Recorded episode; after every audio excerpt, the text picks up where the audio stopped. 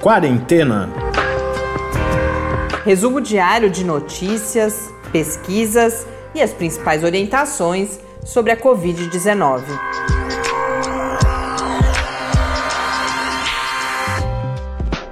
Quarentena, dia 33.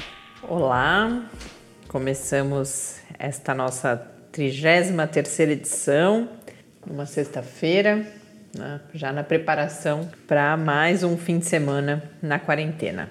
Eu sou Mariana Petson. E eu sou Tárcio Fabrício.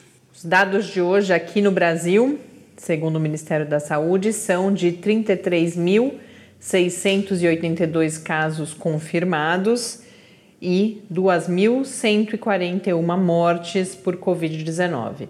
O número de mortes voltou a ter uma elevação alta nas últimas 24 horas, ultrapassando as 200 mortes. Foram 217 novas mortes de ontem para hoje.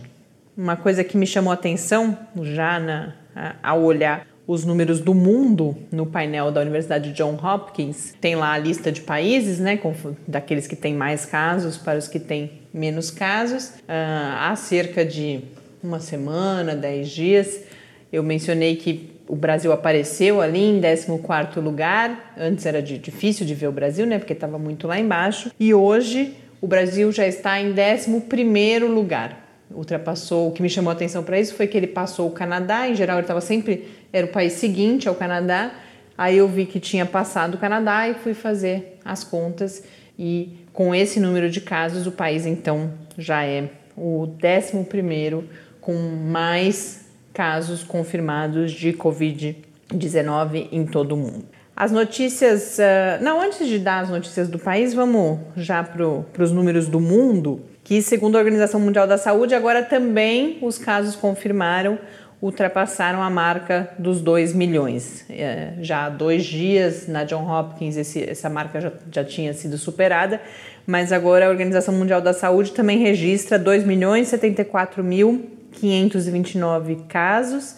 Nas últimas 24 horas, 82.967 novos casos, que é um número um pouco superior do que a gente vinha vendo. A gente se manteve aí a semana inteira na marca dos 72 mil, 73 mil novos casos e hoje 82.967. Mas lembrando que tudo isso sempre depende um pouco das correções que são feitas por demora uh, na notificação. Segundo a John Hopkins, já são então 2 milhões 216 mil 228 casos confirmados em todo o mundo. Uh, outro dado que eu separei da John Hopkins hoje foi que a gente tem seis países já com mais de 100 mil casos confirmados. Então, uh, com muito mais que todos os outros, os Estados Unidos, com 684.920 casos, e depois vem então Espanha, Itália, França, Alemanha e Reino Unido, todos esses países já com mais de 100 mil casos. É, hoje, falando dos Estados Unidos, eu vi um dado curioso, que o número de mortes pela Covid-19 hoje nos Estados Unidos, nas últimas 24 horas, foi maior do que o número de americanos mortos no desembarque na Normandia no dia D.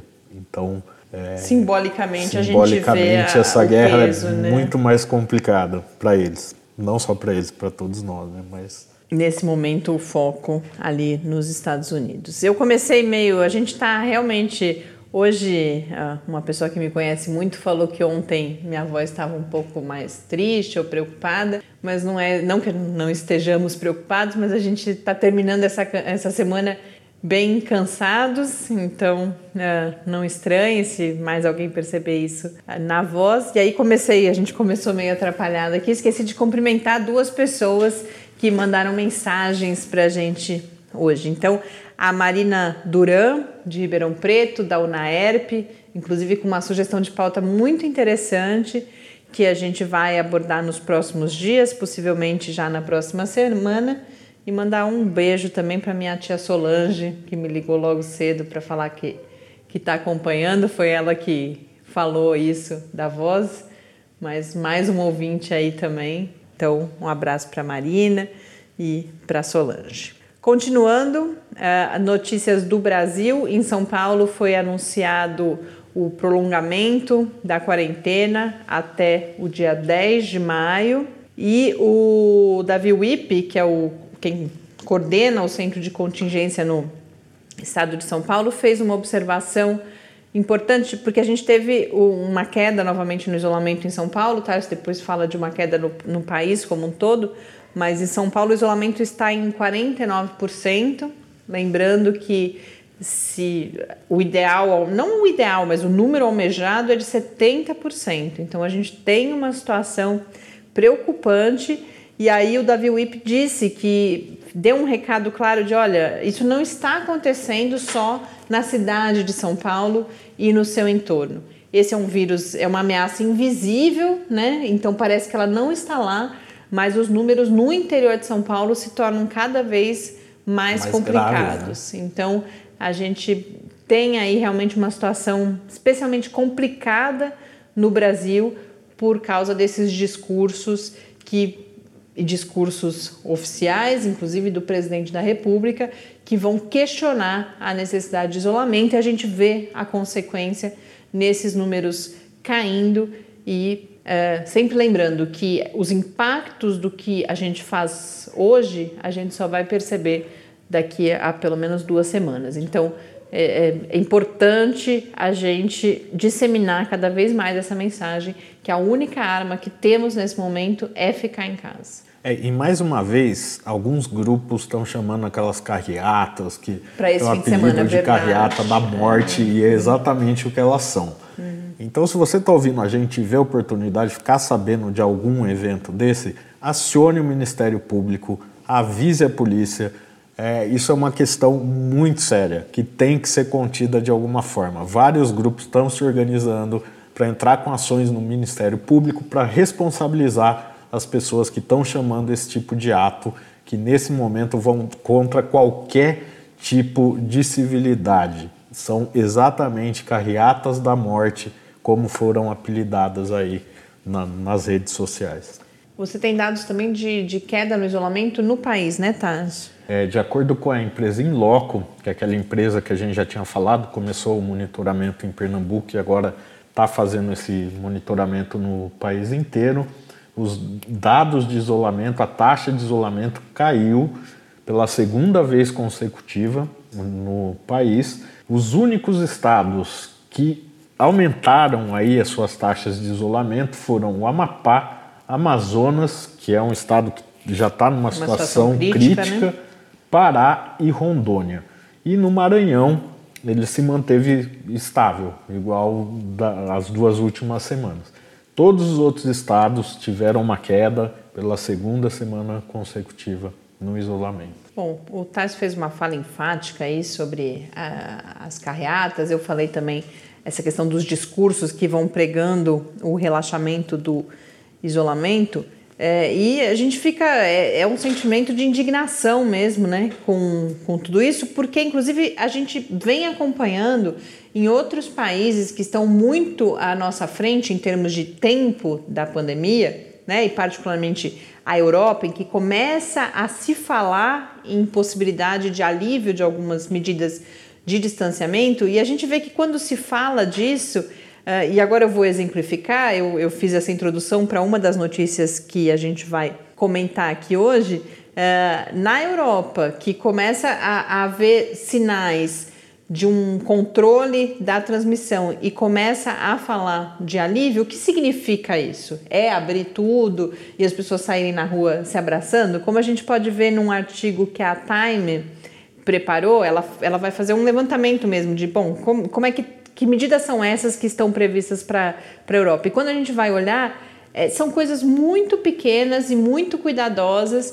que vão ser avaliadas dia a dia e que pode ser necessário, inclusive, voltar atrás caso se observe uma elevação no número de casos. Então, por exemplo, a Itália começou, a notícia é, a Itália começou a implantar algumas medidas de alívio no dia 14 de abril, no começo dessa semana. Que medidas são essas? Aí a gente vê nesse texto da Time que é a abertura de livrarias, o que é bastante curioso. A matéria fala, bom, a gente não sabe muito bem quais foram os critérios usados para que tipo de comércio que se autorizou a abertura na Itália, e aí um dos dirigentes vai falar que livro é, é, é bem essencial num momento de, de distanciamento social. Mas, por exemplo, dois comércios foram livrarias e lojas de roupas infantis que tiveram autorização para abertura na Itália e mesmo assim com o uso de máscaras de proteção, medidas de distanciamento físico, higienização. Acesso restrito, né? Pode entrar muitas vezes apenas uma pessoa por vez na loja. E os outros comércios todos, a previsão de ter alguma mudança é só no dia 3 de maio. E aí, em vários outros países da Europa, a situação é muito parecida. Você libera alguns comércios e, mesmo assim, com todas essas medidas cautelares. Na França, a quarentena foi estendida por mais quatro semanas e o, que há uma previsão aí é que escolas comecem a gradativamente a voltar a receber os estudantes a partir de 11 de maio. Então, estamos tudo falando quase um mês daqui para frente. A Alemanha deve começar algumas medidas de alívio na semana que vem, a partir de 20 de abril, nesse sentido também das lojas e com regras rígidas aí de controle. Escolas com previsão de início de alguma coisa a partir de 4 de maio. E aí, no caso da Alemanha, entra uma, uma um outro dado importante para a gente saber de, de, que, de que horizonte nós estamos falando, que tanto na Alemanha quanto na Dinamarca, por exemplo, já se fala que grandes aglomerações apenas depois de agosto, apenas para setembro. E essa matéria, depois quem tiver curiosidade, fala de outros países na Europa mas eu quis destacar aqui, inclusive, isso, para a gente ver casos que estão pelo menos um mês na nossa frente em termos de, de progressão da pandemia, o que, que está se falando de abertura. E enquanto isso, a gente tem essas reivindicações de abertura de comércio aqui no Brasil. Então, acho que tudo isso deixa bastante claro como isso é, não é pertinente nesse momento. Mas o grande tópico do dia, e acho que cada vez mais é, isso deve se fortalecer nas próximas semanas, é a questão do tratamento. E o dia hoje começou com uma grande é, um rebuliço aí, muitas matérias, porque ontem um, o site Stat publicou, vazou um vídeo de uma reunião entre pessoas envolvidas nos testes do Remdesivir, que é um dos medicamentos que estão sendo testados para Covid-19. Esse é um medicamento, a gente comentou aqui há alguns dias, a partir de uma, um artigo de revisão da literatura, é de fato, segundo esse artigo que, que comentamos aqui no Quarentena, é de fato aquele, aquela substância que parece mais promissora nesse momento. É, é um medicamento da farmacêutica Gilead, é, foi produzido e os primeiros testes foram realizados no contexto da MERS e do Ebola. E agora há alguns testes clínicos em andamento. E o, o, essa conversa de uma reunião, esse vídeo de uma reunião que vazou, foi de um desses estudos, uma parte, né, um, um subgrupo do, do grande estudo da Gilead, que realizado com pacientes em um hospital de Chicago, vinculado à Universidade de Chicago, e que os dados foram muito encorajadores. Em que sentido? Esse estudo envolveu 125 pessoas e destas, todas receberam o Remdesivir e quase todas se recuperaram e muito rapidamente. É isso que, que uma das, das pesquisadoras ali da, da Gilead fala nessa reunião. Mas uh, isso gerou uma comoção, gerou inclusive o, as ações dessa companhia farmacêutica subiram muito, o mercado bastante agitado hoje no começo do dia. E aí uh, todas as repercussões que eu olhei de especialistas, é comum o uso dessa palavra. Olha, esses são resultados de fato encorajadores, mas só nada além disso. Todos, todos esses comentários vêm com a ressalva de que são resultados preliminares, de que não há nesses estudos um grupo controle, ou seja, não há aquilo que se preconiza como uh, padrão ouro aí nos estudos clínicos, que é você ter um grupo que não recebe nada ou recebe placebo para fins de comparação. É claro que numa situação de emergência como a que a gente está vivendo, nem sempre é possível ter os estudos com todos os padrões de qualidade que são exigidos. Mas isso é uma limitação também para esses resultados. Mas a gente pode ficar com o sentimento, a gente está um pouco negativo hoje aqui, talvez, mas de fato, quase tudo que eu li usava, falava: olha, é, é encorajador, vamos aguardar. Mas uh, nada além disso. E, e, os resultados não tardam a sair, porque o estudo da Gilead, uma parte dele está previsto para ter os resultados liberados até o final desse mês. Um outro com pacientes em estados mais graves da doença também está previsto para ter resultados liberados em maio. Tem outros estudos independentes sendo feitos com o remdesivir, então é algo que nas próximas semanas, aí um mês, a gente deve ter evidências mais robustas. Enquanto isso, o medicamento ele continua sendo usado, mas nesse escopo de uh, testes clínicos, então de forma controlada ou no uso que eles chamam de compassivo, que são aqueles pacientes para quem não, não, não há mais o que fazer então, o custo-benefício aí vale a pena você tentar essa droga, ainda que experimental. A gente continua acompanhando e além do remdesivir, continuou se falando bastante aqui no Brasil, principalmente, sobre a cloroquina, uma situação lamentável em que os pesquisadores envolvidos naquele estudo no estado do Amazonas, que a gente comentou aqui também, ah, que precisou ser interrompido precocemente porque as pessoas estavam morrendo. É, na alta dosagem, o, o efeito colateral da, da, cloroquina e da hidroxicloroquina, não sei exatamente qual das duas que era, estava se mostrando insustentáveis, isso não podia continuar acontecendo, e esses pesquisadores estão recebendo ameaças de morte nas redes sociais daqueles que defendem esse uso abrangente da cloroquina. E uma outra situação lamentável também é toda a história sobre o anúncio feito pelo ministro da Ciência, Tecnologia, Inovações e Comunicações, o Marcos Pontes, há alguns dias, aquele medicamento misterioso. Esse mistério tinha sido criticado já por cientistas, falando que em estudos desse tipo a transparência é fundamental.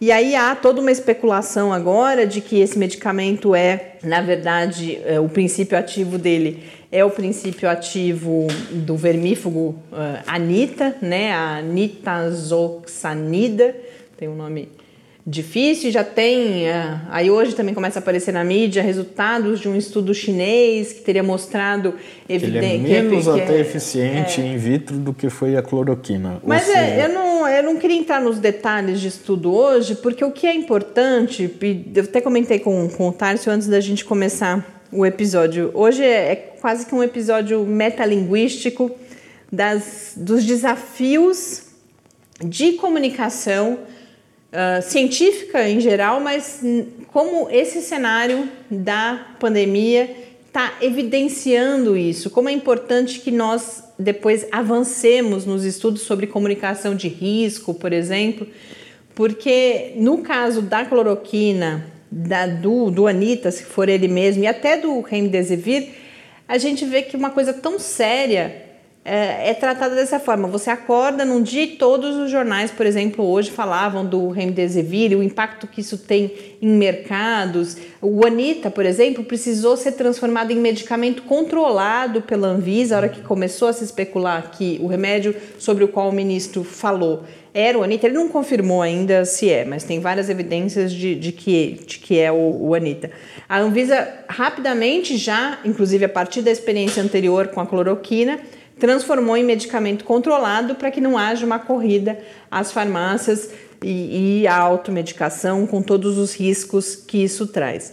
Então a gente continua falando sobre isso aqui, principalmente nesse sentido da, da cautela que temos de ter com todas essas informações e contribuir em é, levar essa mensagem para mais pessoas, porque isso vai continuar, sem dúvida nenhuma, a acontecer nos próximos dias.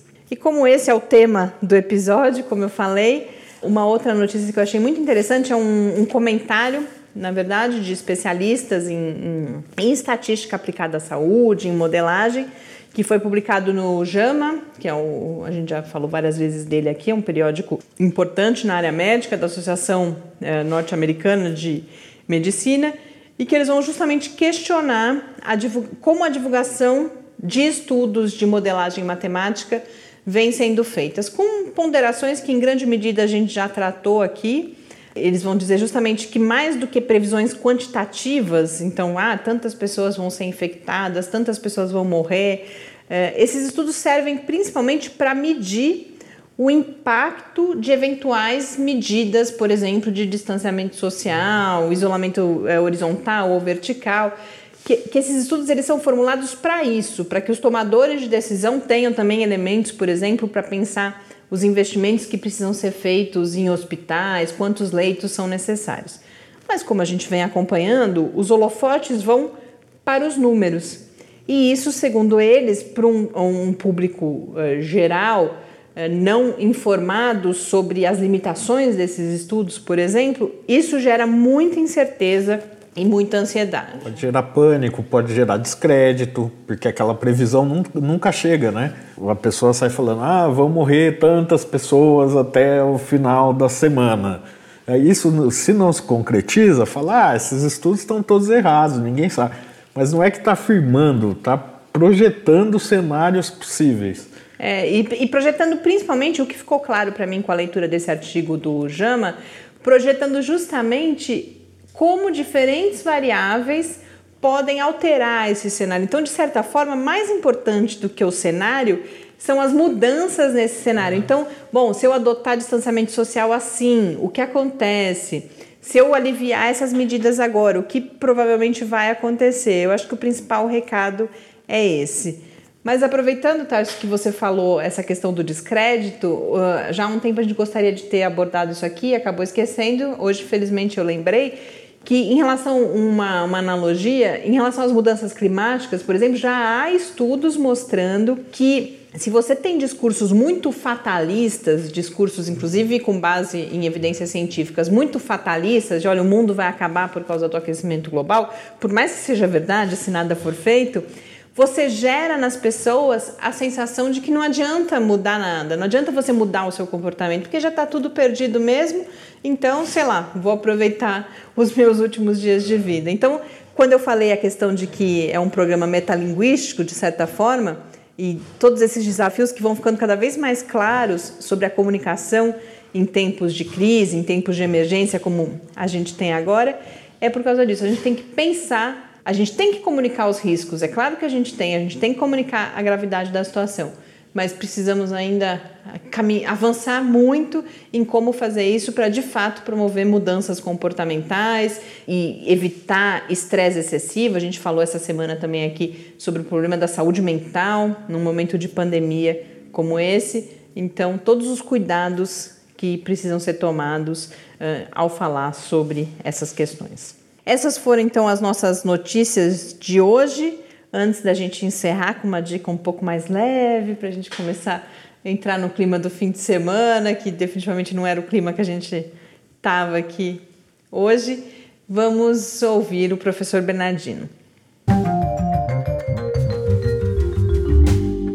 Perguntas e respostas sobre a Covid-19.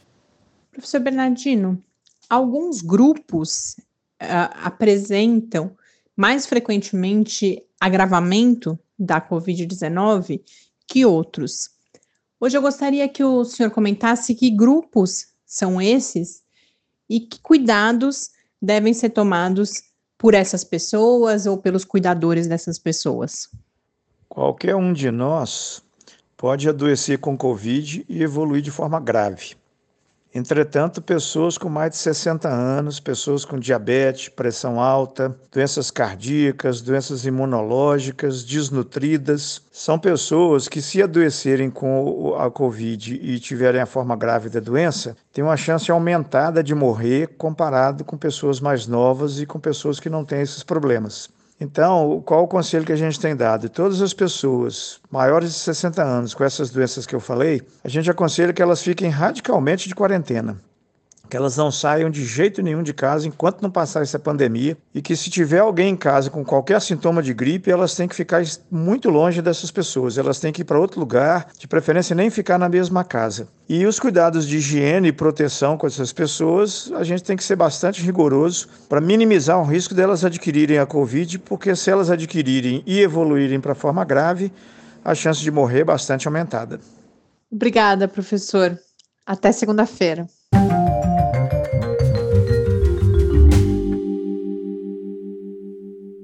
De volta aqui no Quarentena. Hoje a gente estava tão acelerado, acelerado que esquecemos de convidar as pessoas à participação, a conversar conosco e principalmente nessa sexta-feira. Amanhã e depois a gente tem episódios em que a gente tenta trazer outros conteúdos, reflexões eh, às vezes mais aprofundadas. Até aproveitar já anunciar que amanhã a gente estreia mais um quadro especial aqui no Quarentena uma parceria com o programa de pós-graduação em Sociologia da UFSCar. As diferentes áreas do programa de pós-graduação estão elaborando documentos com a, as contribuições que essas áreas podem dar à, à compreensão do cenário em que estamos vivendo. E aí a gente vai trazer um pouco essa reflexão sempre aos sábados aqui para o Quarentena. Amanhã a gente estreia conversando com os pesquisadores da área de sociologia do trabalho. Mas além disso, a gente traz dicas de atividades uh, culturais, fontes de informação uh, aí na, na internet que as pessoas podem usar nesse momento de quarentena. Então, se você quiser compartilhar sua dica conosco, ou sugerir pautas, ou só contar para gente que está nos acompanhando, o nosso e-mail é o podcast quarentena@gmail.com. E também você pode falar com a gente pelo Twitter. Que é o arroba quarentenacast. A gente quer saber onde vocês estão. A gente está aqui gravando esse podcast em São Carlos, no interior de São Paulo, e queremos saber até onde a gente consegue chegar com esse nosso podcast. Escreve para a gente.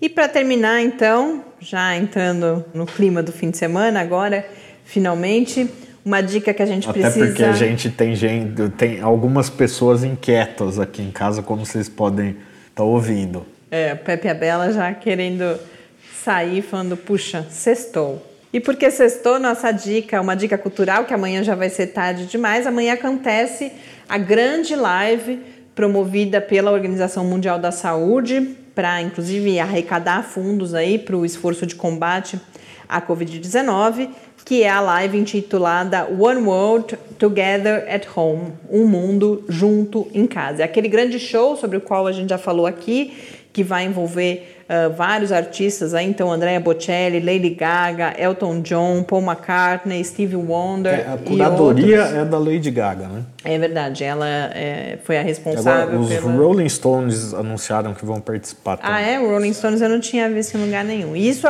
isso acontece amanhã já sábado às 6 horas da tarde. Deve ser transmitido pelas principais emissoras, mas também nos canais da Organização Mundial da Saúde. Pepe decretou o fim do quarentena.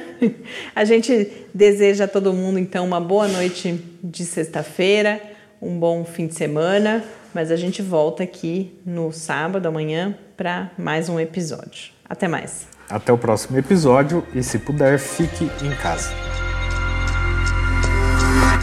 Quarentena é uma realização do Laboratório Aberto de Interatividade para a Disseminação do Conhecimento Científico e Tecnológico da Universidade Federal de São Carlos, o LAB da UFSCar, do Centro de Desenvolvimento de Materiais Funcionais, CDMF, e do Centro de Inovação em Novas Energias, o CINE. Pauta, produção e apresentação: Mariana Pezzo e Tárcio Fabrício. Arte e design de Henrique Mateus. Desenvolvimento web, Eduardo Martins. Edição de áudio, Lucas Stefanuto. Apoio Fundação de Amparo à Pesquisa do Estado de São Paulo.